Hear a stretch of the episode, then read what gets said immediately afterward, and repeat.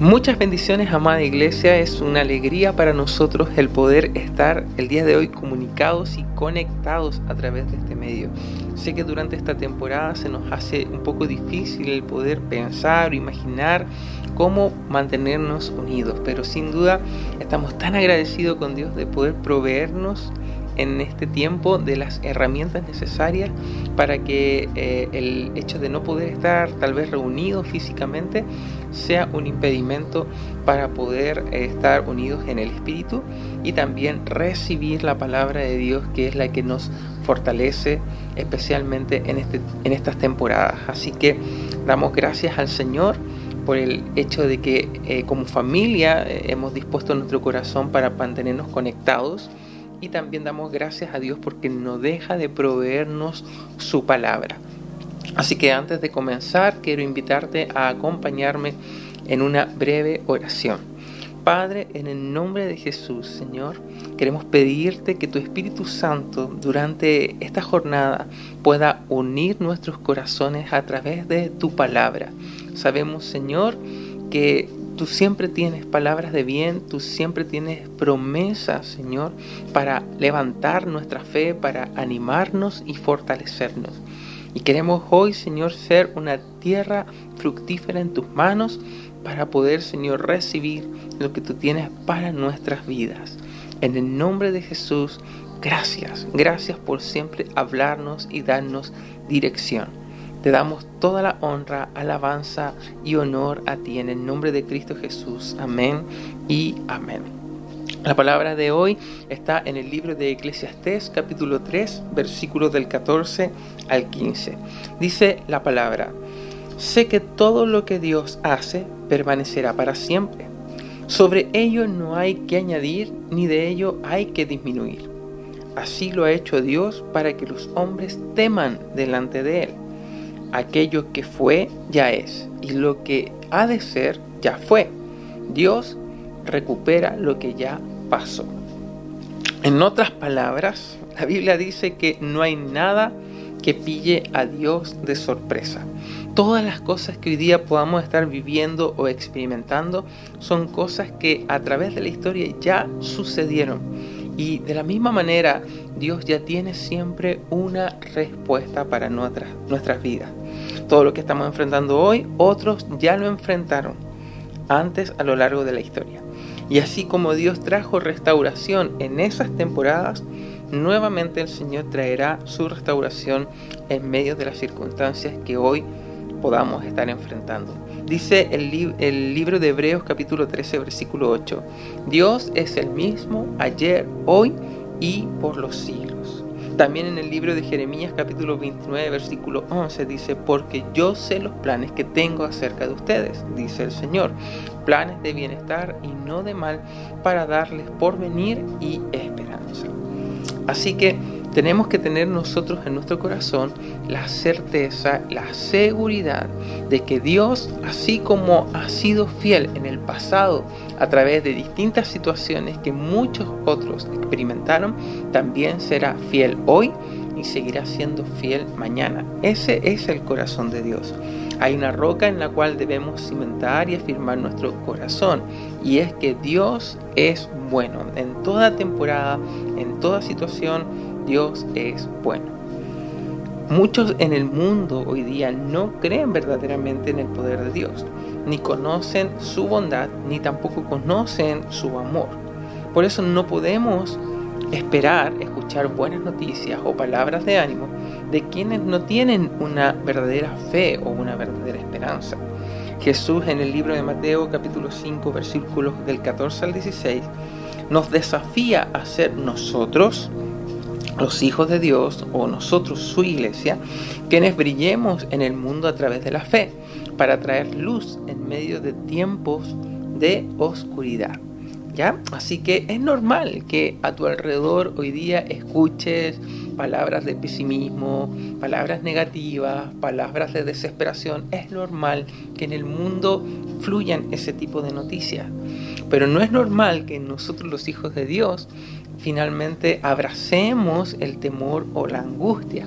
Sin duda somos nosotros los llamados a brillar en este tiempo trayendo esperanza, fe, amor, paz en medio de la situación que estamos viviendo o enfrentando.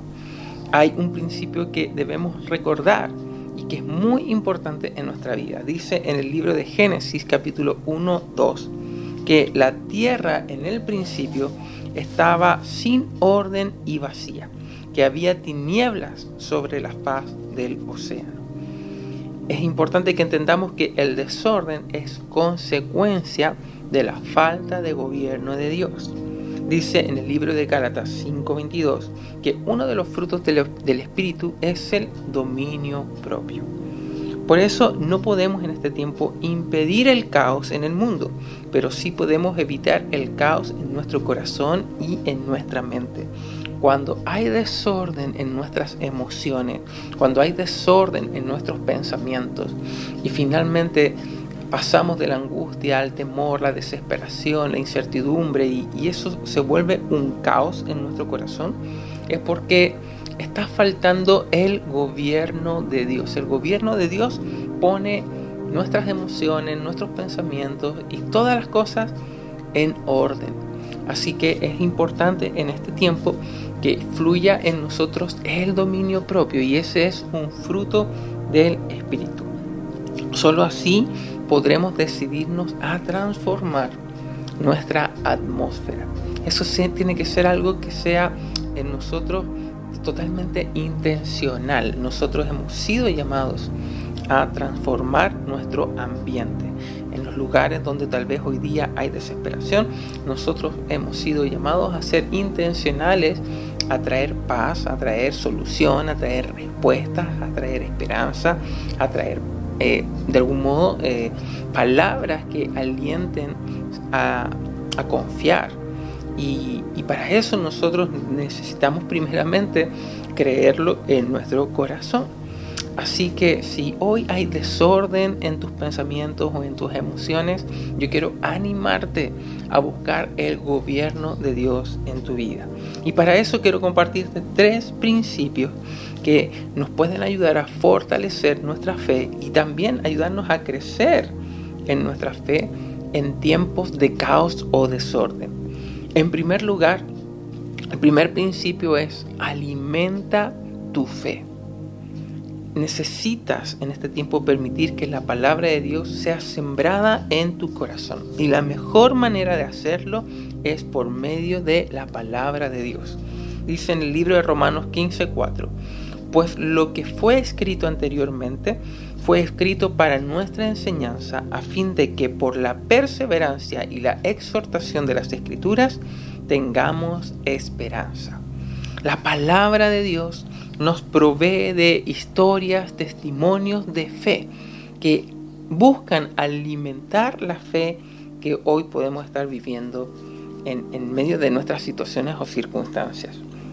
Por ejemplo, la palabra en el capítulo 41 de Génesis nos cuenta lo que sucedió cuando una fuerte sequía vino sobre la tierra. Dice la palabra que Dios llamó a un hombre llamado José para guiar con sabiduría a los gobernantes, para que fueran buenos administradores durante esa temporada y así mantener el abastecimiento de alimentos en todo Medio Oriente durante el proceso. De la misma manera como Dios lo hizo en ese tiempo, Dios lo va a hacer el día de hoy en el mundo entero y especialmente sobre nuestra nación. Así que no abraces el temor de lo que algunos pueden decir, de que no tendremos para comer, de que no tendremos para vestir.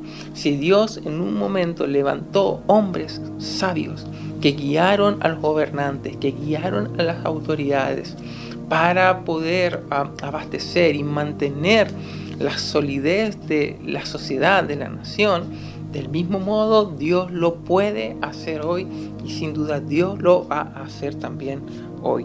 Cuando vino la muerte sobre los hijos de Egipto, Dios levantó a Moisés para que le dijera al pueblo de Israel lo que debían de hacer y todos los que obedecieron salvaron su vida.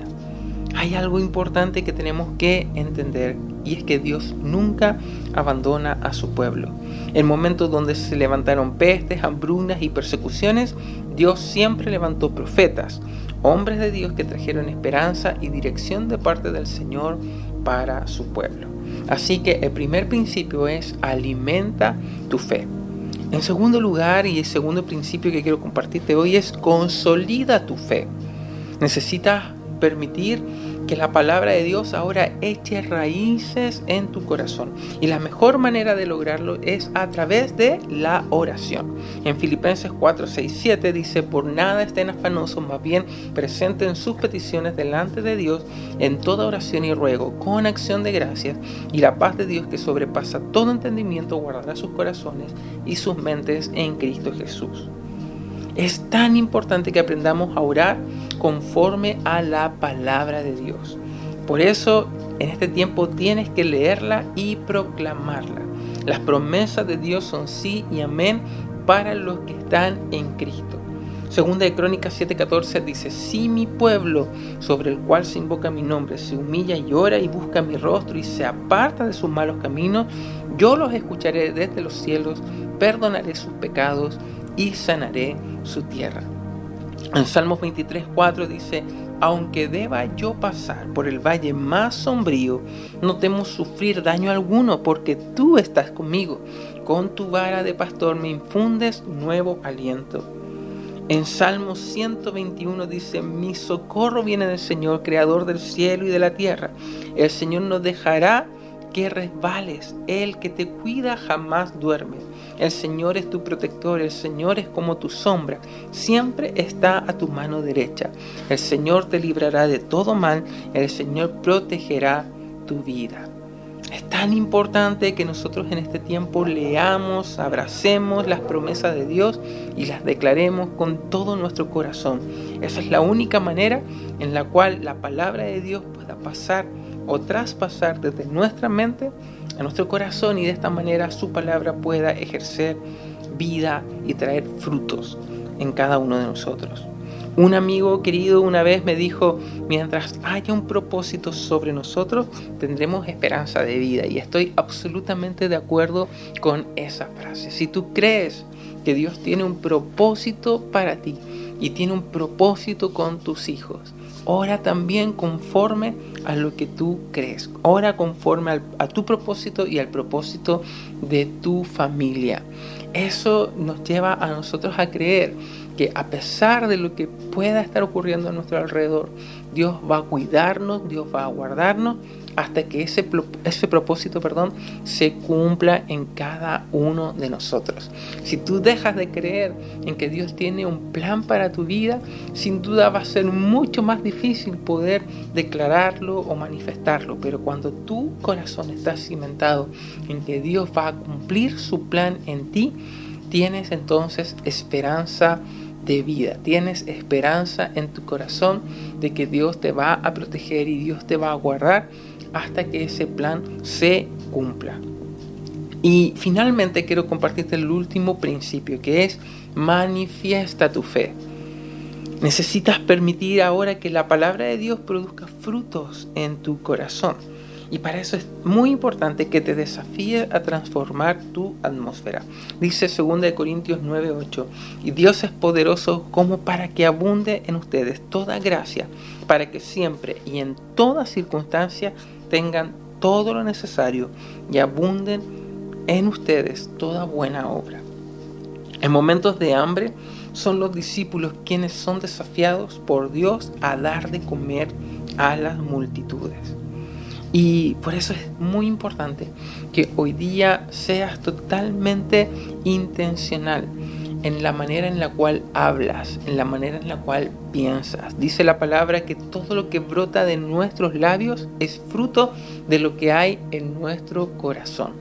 Y por eso en este tiempo necesitamos animarnos a hablar palabras de fe, palabras de ánimo, palabras de vida, palabras de esperanza, palabras de amor, palabras que em, fortalezca el corazón de aquellos que están a nuestro alrededor.